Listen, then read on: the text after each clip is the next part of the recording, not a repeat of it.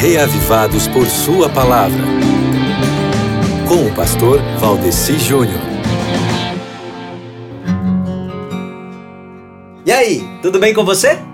Muitas vezes a essa pergunta nós respondemos assim: graças a Deus, não é mesmo? Você não faz isso às vezes? Tipo, a pessoa lhe pergunta se está tudo bem, daí você responde graças a Deus? Como isso acontece às vezes? Graças a Deus, meu querido amigo ouvinte, graças a Deus. Graças a Deus pela fidelidade dele. É o pensamento ao qual nos leva o salmista Davi no texto da palavra de Deus proposto para hoje pelo projeto Reavivados por Sua Palavra, porque esse salmo aqui o Salmo 138, ele é na verdade um cântico de ações de graças ao Senhor que sempre leva a bom termo a obra começada, como você pode ver, por exemplo, aqui no verso 8 do Salmo 138, né?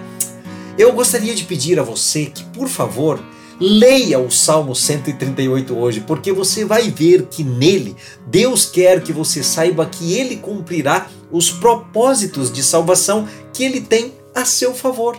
Ainda no Salmo 138, você perceberá que Deus quer que você sinta certeza de sua companhia quando você estiver em tribulação. Então, no Salmo 138 fica óbvio que Deus espera que eu faça o seguinte: que eu clame a Ele em busca de amparo e de auxílio sempre que eu estiver em situação de perigo.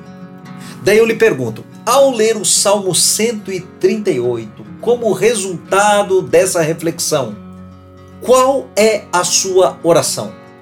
Enquanto você pensa, eu vou deixar uma frase do dia para você que diz assim: A benignidade e a fidelidade do Senhor são o meu louvor.